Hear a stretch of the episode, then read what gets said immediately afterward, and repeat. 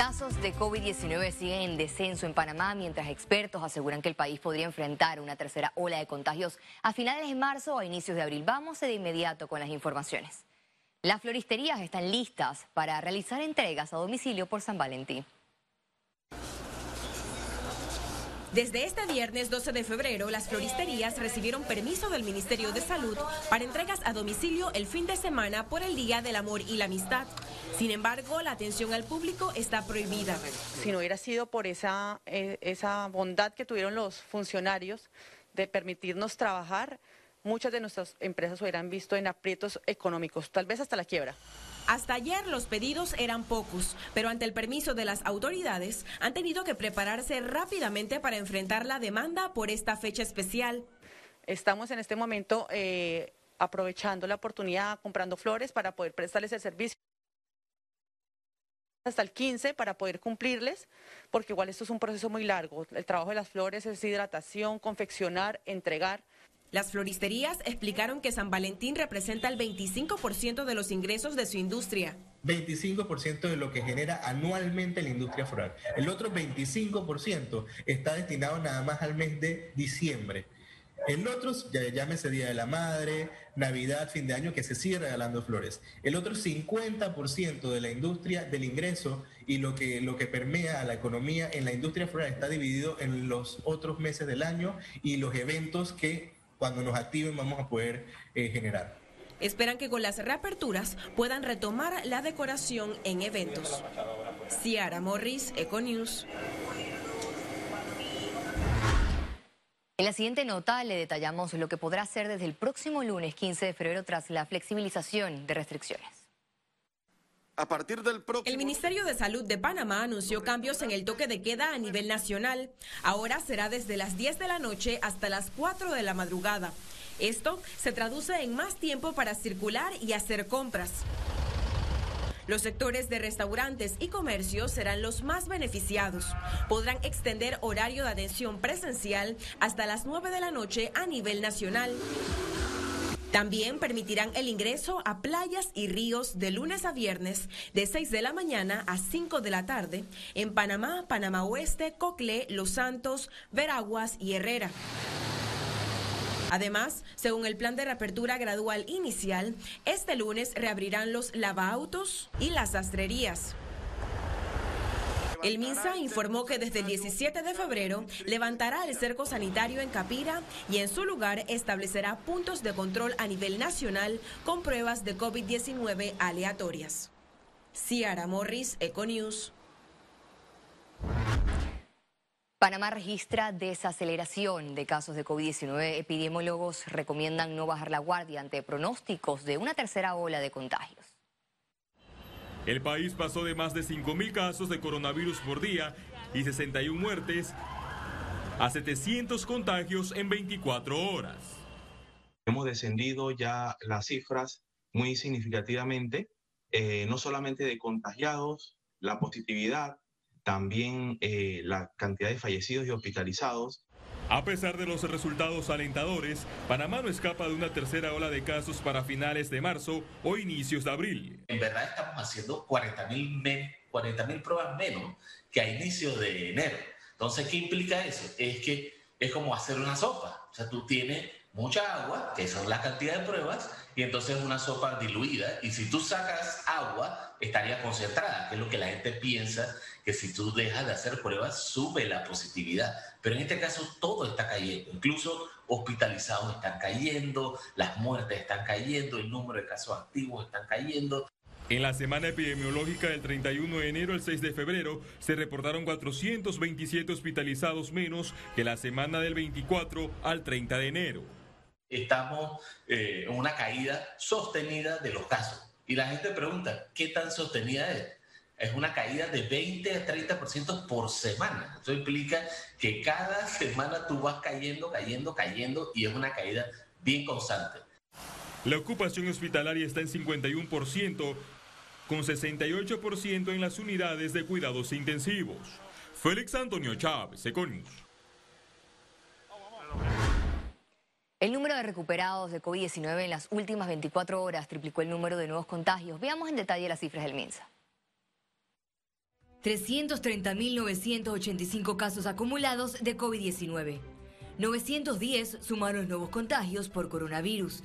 1.488 pacientes se encuentran hospitalizados, 202 en cuidados intensivos y 1.286 en sala. En cuanto a los pacientes recuperados clínicamente, tenemos un reporte de 306.634. Panamá sumó un total de 5.595 fallecidos, de los cuales 23 se registraron en las últimas 24 horas. La Autoridad para la Innovación Gubernamental habilitó opción que permita a extranjeros en Panamá completar registro para vacunación contra el COVID-19. Nosotros eh, manejamos una base de datos que nos envió Migración que tienen más de 600 mil personas que tienen número de filiación, o sea, que han hecho algún trámite o que se encuentran en el mismo. Desconocemos eh, el, tema de cuántos no tienen número de filiación, eh, sin embargo, los exhortamos a que esto les permita poder identificarse y poder mostrarle a las autoridades de que ustedes desean también eh, ponerse la vacuna en este el Ministerio de Salud realizó un operativo de prevención contra el COVID-19 en la terminal de Albrook Mall. La región metropolitana de salud verificó el cumplimiento de las medidas sanitarias y de bioseguridad con relación al uso adecuado de la mascarilla y el distanciamiento recomendado en zonas públicas. Además, se entregó planta, eh, pantallas faciales para los usuarios del transporte colectivo y selectivo para disminuir el riesgo de transmisión. A partir de este viernes y hasta el martes, el Ministerio de Salud realizará operativos de verificación y de bioseguridad ante denuncias que se presenten por incumplimiento de normas.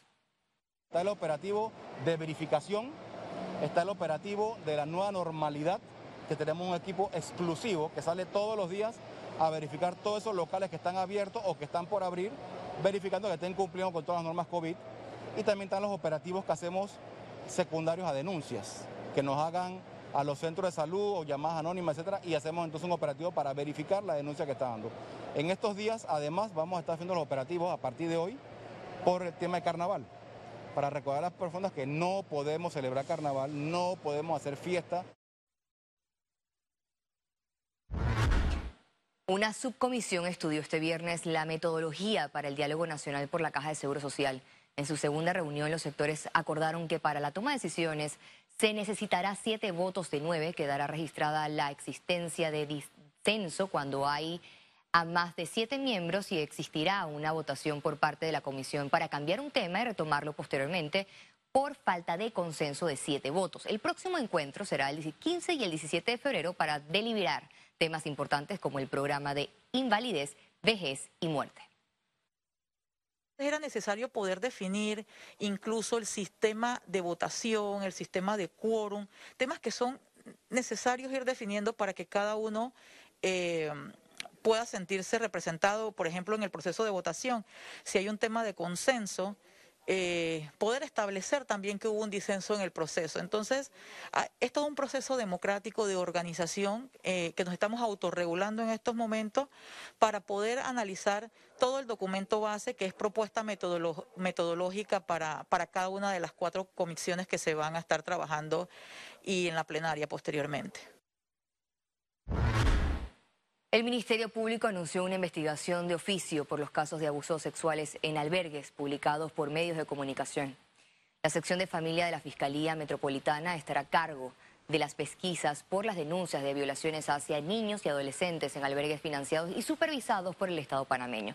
La Procuraduría de la Nación solicitó los informes a la Secretaría Nacional de la Niñez, Adolescencia y Familia, al Ministerio de Desarrollo Social y a la Asamblea Nacional. En un comunicado, la Defensoría del Pueblo instó a las autoridades a tomar acciones para fortalecer los sistemas en albergues de modo que los derechos fundamentales no sean violentos.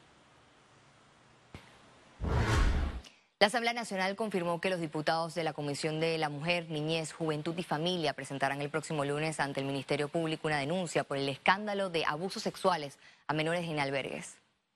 Para que se hagan las investigaciones correspondientes y se sancione a quien se tenga que sancionar. Así, de manera responsable, vamos a hacer esto. De igual forma, en esa investigación tiene que salir cuál es el papel que están jugando las ONGs. Eh, no, en esto, algunos albergues encontrados, atenógenes, no hay las condiciones, no hay el equipo técnico, no hay el equipo físicamente no están habitadas, quién le da subsidio, las, las donaciones que reciben. Economía. Una encuesta de Ipsos reportó que el 50% de los panameños tiene afectaciones económicas y emocionales por la pandemia. Y hoy lo que observamos es que en vez de ir hacia adelante, el panameño se percibe que va hacia atrás. Y tenemos por lo menos dos de cada diez entrevistados que nos está diciendo que se percibe en una fase de preparación. Y esa fase de preparación tiene que ver con organización para la posible toma eh, de nuevas medidas en base a lo que el gobierno implique o comunique. Exploran estrategias para expandir y atraer nuevas inversiones en la zona libre de Colón. Durante una reunión interinstitucional, las autoridades analizaron establecer planes de desarrollo de tierras y expansión de la zona franca. La actual administración de la zona libre busca hacer nuevas inversiones en esta importante área comercial del país con miras a recuperar el dinamismo que traía en sus mejores años. Y al regreso internacionales, y recuerde, si no tiene la oportunidad de vernos en pantalla, puede hacerlo en vivo desde su celular a través de una aplicación destinada a su comodidad. Es Cable Go. Solo descárguela y listo, ya venimos.